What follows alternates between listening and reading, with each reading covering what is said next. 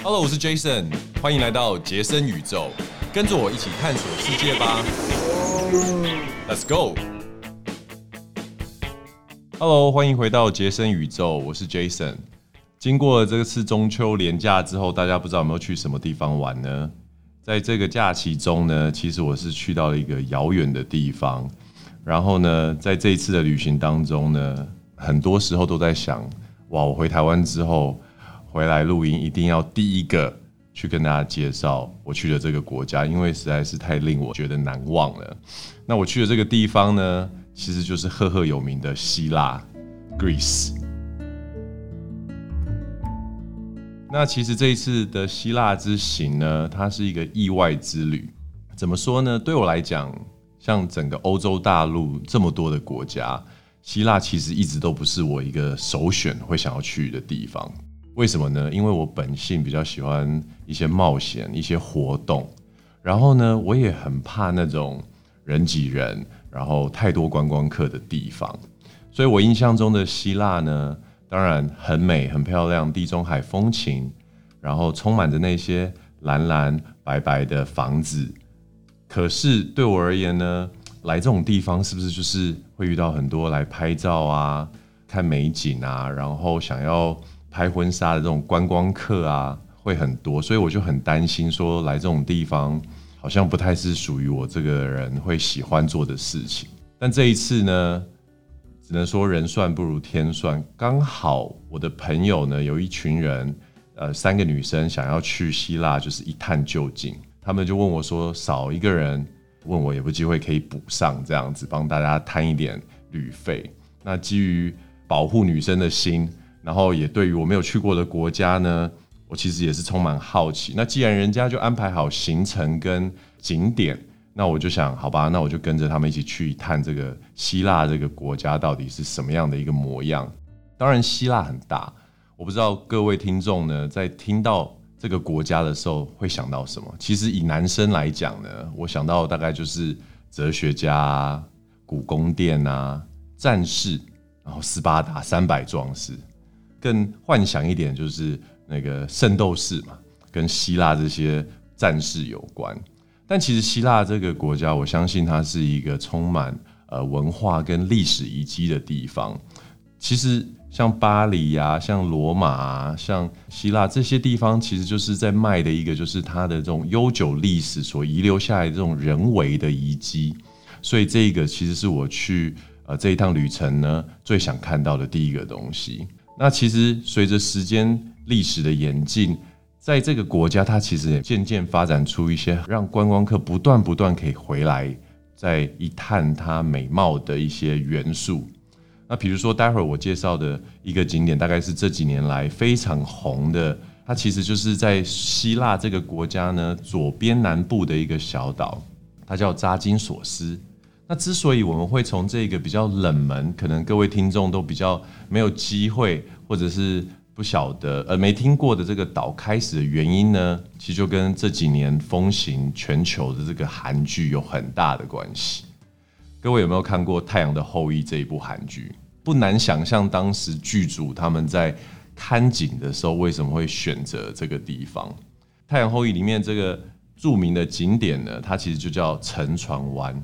但它并不是像字面上所说的有一艘沉船在那个地方，它其实是有一艘废弃的走私船，在一个峡湾里面搁浅了。然后这个走私船呢，由于搁浅在那个地方，然后经历过就是岁月的斑驳、太阳的照射、海水的冲刷之后，它变成了一个遗弃的艺术品这样子的一个样子，然后吸引了很多很多的欧美的游客会去那个地方去度假、去拍照。那亚洲人呢，就是因为这个《太阳的后裔》这部韩剧的关系呢，因为在台湾掀起热潮之后呢，就成为许多人，特别是女生最想前往的希腊景点。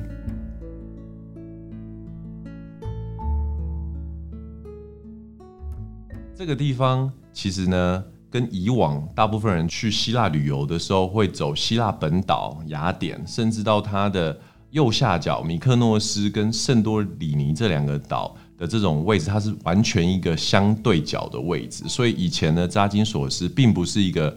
非常非常热门的景点。诚如我刚刚所说的，因为韩剧的关系，它现在变得非常的红。那我稍微介绍一下，如果想要到这个地方一探这个沉船湾的真面目，我们到底要怎么去呢？其实我刚刚才在跟我们的编辑在讲，去到这个地方真的是有够远。它真的是远的要命哦！我们从台湾到沉船湾所在的扎金索斯岛呢，足足花了我二十四小时左右的时间。我们先从桃园呢飞到杜拜，这样的航行大概就已经快九个小时了。然后我们在杜拜机场转机的时候，再等大概四个小时到五个小时左右。那我们再从杜拜呢飞到雅典机场，这时候呢另外五个小时过去了，所以这样总共加起来大概已经十七个小时。那我们再还要再从雅典坐飞机到扎金索斯，那这个就比较近了，大概一个半小时左右。那其实呢，希腊这个地方呢是许多许多的岛屿组成的，包含它本岛的雅典，还有它周围的一些著名岛屿。所以很多人到希腊的时候都会采取一种跳岛的旅游方式。那其实跳岛呢，不外乎就是坐飞机跟坐 ferry，就是游轮，或者是呃我们称之为这种渡轮。的一种旅行方式。那我个人非常建议去希腊玩的人，如果你有跳岛的话，务必要安排这两种方式并行。甚至呢，在我这一次旅行的途中呢，也会再加上第三种旅行方式，就是租车跳岛。那这个方式呢，待会儿我们再回来跟大家多做介绍。回到扎金索斯的交通，其实它是一个非常非常小的岛哦。那我们这一次呢？在扎金索斯到达的这个机场，主要位于岛的南方，而我们的目的地就是这个沉船湾呢，它其实是在岛的西北方。所以在这个岛上，最好的交通方式，对于三个人以上的团体而言，其实最好的方式就是租车。大概租车的金额呢，是一天五十五欧元。所以我们在岛上三天两夜租了两天，大概一百一十块欧元，可能将近台币五千块左右。它会让你有比较多的一个自由度，在这个岛上面去做一个游览。因为毕竟扎金索斯除了沉船湾呢，还有观赏沉船湾的这个观景台之外呢，还有许许多多的一些小点。如果我们自己有租车的话，都会是一个比较方便的一个旅行方式。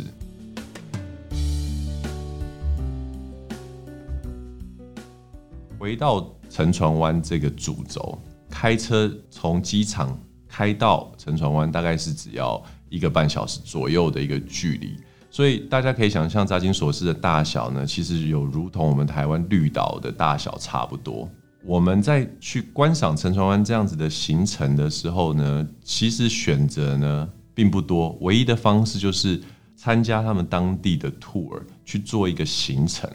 而由于长年以来欧美的旅客很常在这边去做旅游，所以他们也发展出许许多多不同的船家开船带着游客从港口出发之后呢，开往沉船湾。那我们会在这个沉船湾呢去待大概一个小时到一个半小时左右的一个时间。那你在这个岛上呢，就是当然最重要的这个船的遗骸在沙滩上，这本身就是最著名的景点之外呢，其实旁边还有一些呃岩壁呀，或者是一些小小的蓝洞，也是这个沉船湾上面我们可以去拍照啊，可以去探访的一些地方。那所谓的这个行程呢，包含沉船湾呢，还有另外一个叫海石洞，还有人翻译为蓝洞，就是 Blue Cave 的这样的一个行程。这样两个行程，船家带你出去绕这样的一圈呢，欧元大概是四十欧元左右，那换算下来可能是大概台币七百五十块上下，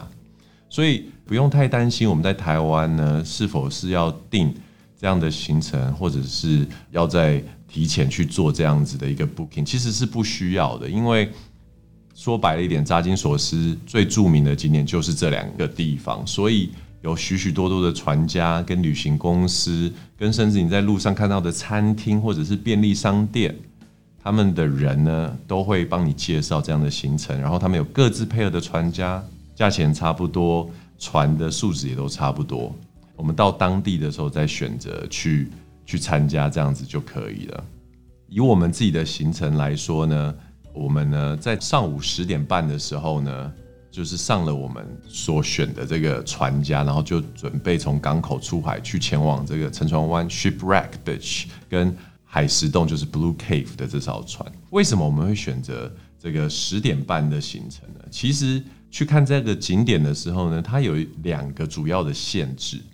第一个限制呢，当然就是开船的时间，它有分早上八点半、十点半，还有下午三点半。那大部分的人呢，都会选十点半。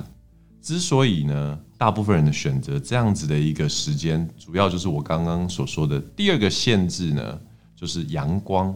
沉船湾其实很像是一个倒过来的 V 字形的一个呃悬崖地形，而在 V 的顶端。它就是这个船的残骸所处在的一个地方的一个白色沙滩。阳光在早上八点半呢，被东边的岩壁挡住了大部分的光线；而在下午三点半呢，也会被西边的岩壁挡住大部分的光线。所以，对于去这边的旅客呢，要不你就选择人很多，照片很漂亮；或者是你就要选择我要少一点人，可是你的照片相对来说光线就没有这么美丽。但相信我，在希腊呢，你非常非常需要光线来帮助你的照片到达一个不用修图就可以上传的一个程度。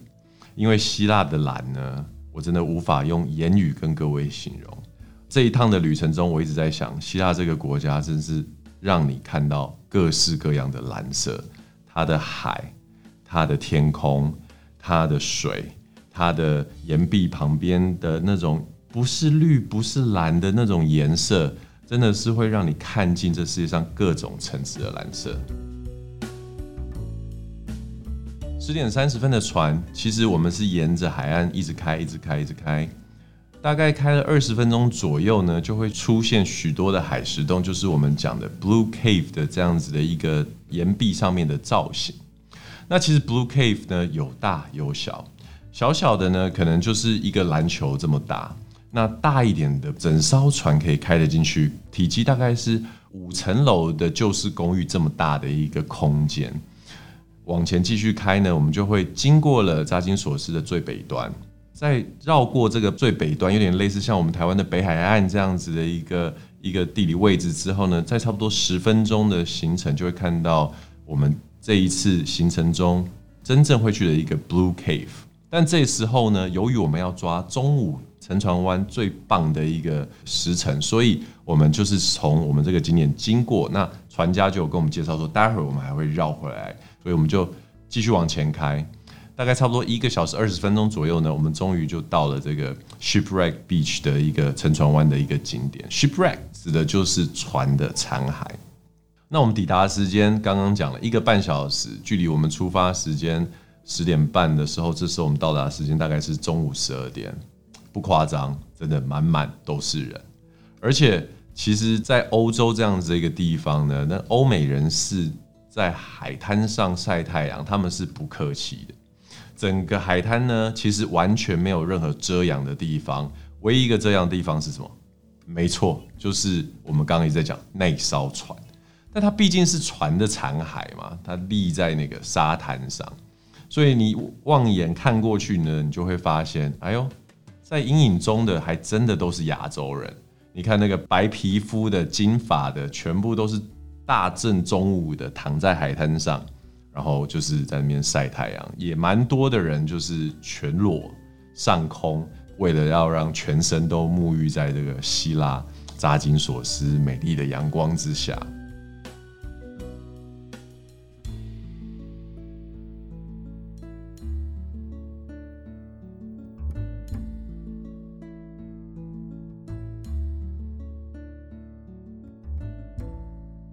我觉得这中间有一个很小很小的细节，是我观察到蛮有趣的地方。因为我们坐船呢，到达这个湾口的时候，它就是一个白色的海滩，所以你可以想象，其实船呢是无法离这个沙滩很近。相较于我们从港口旁边的堤防很悠哉的走上船这个过程来说呢，我们到沉船湾要下船就是有点狼狈。首先。所有的船家都差不多都是在那个时候到，所以同一个时间可能会有二十到三十艘客船呢准备要进湾。那它的湾是一个倒 V 字形的峡湾，所以人呢在玩水，船呢要开进去，也有要进去的船，也有要离开的船，所以这时候呢，船家就会用抢滩的方式靠岸。所以靠岸的时候，船就会不断不断的鸣笛。所以在那个地方，虽然照片看起来很美丽，然后那个景色看起来很像是世外桃源，可是现场的背景音就是不断的汽笛声，哔哔哔哔哔哔。对，因为实在是太危险了，常常会有那个船呢快撞到游客，那游客才会闪开，所以真的是非常危险。所以我会建议呢，在这个地方，如果你想要玩水的话，你真的要非常小心，随时都会有那个商船呢，为了要抢上岸，就从你旁边呼啸而过。所以我就是比较建议大家在这上面就好好拍照，好好欣赏晒太阳的俊男美女们。玩水这件事情呢，我们待会儿就等到蓝洞的时候再来玩就好了。所以我们就顺利上岸了之后呢，船长就会讲一个小时左右呢，他就会回来。把我们载离这个地方，所以说我们大概有一个小时到一个小时十五分钟的时间呢，好好的在探索这个沉船湾它的景点。其实沉船湾呢，这艘船的遗骸本身呢，有很多的地方是可以让喜欢拍照的人找到那种绝美的角度拍照。它是一个大概有三层的一艘船，那所以说借由上面的这些。呃，梯子啊，或者是前面的游客他堆积起来的一些攀爬的石头，我们其实拍照的人很容易可以找到一个比较少人，或甚至是拍起来像是周边都没有人的角度。不过要比较小心的是，它毕竟是一个没有维护的一个遗骸，所以有很多的梯子啊，有很多的走道，它其实是已经斑驳，甚至已经锈到快要崩坏了。所以在移动的时候，或者是在攀爬的时候，真的是要非常小心。在这一趟的行程当中呢，我就看到有一个小男孩，他不小心从楼梯上掉下来，然后导致他的小腿呢不小心就被切切了一个小的伤口，所以还蛮危险。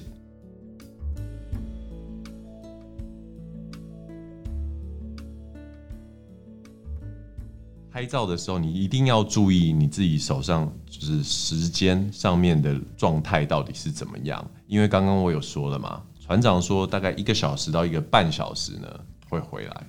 大不在一个小时的时候，你就要注意载你来的那一艘船到底是否已经在附近准备要抢滩把你载走。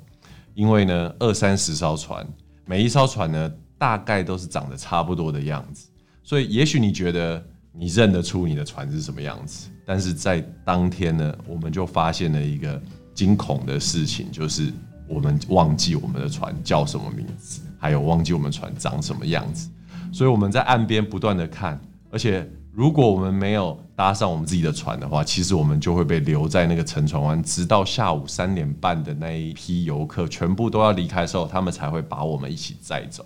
不过好险，就在这个时候呢。我们平常呢交朋友的用处就用在这个时候，为什么呢？因为我在来的时候呢，跟一个小女孩在船上呢，一直不断的在拍照。好巧不巧，这个小女孩刚好就是船东的女儿。然后呢，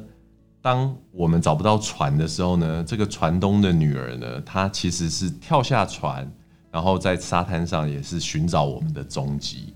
那这就是在欧洲国家，身为亚洲人的好处，他其实一眼就认出我们来，所以就把我们拎回他的船上，然后我们就往回程开始回去了。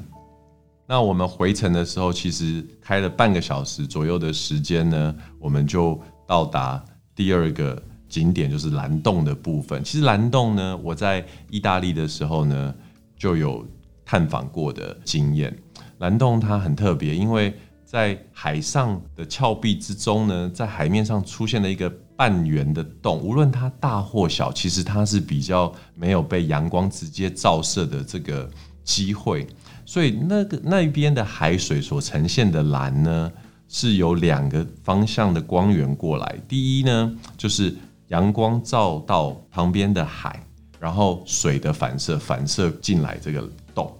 第二呢，就是这个旁边的山壁反射过来的光。总之呢，蓝洞之所以珍贵跟美丽，就是来自于呢，它的光源不是由上而下，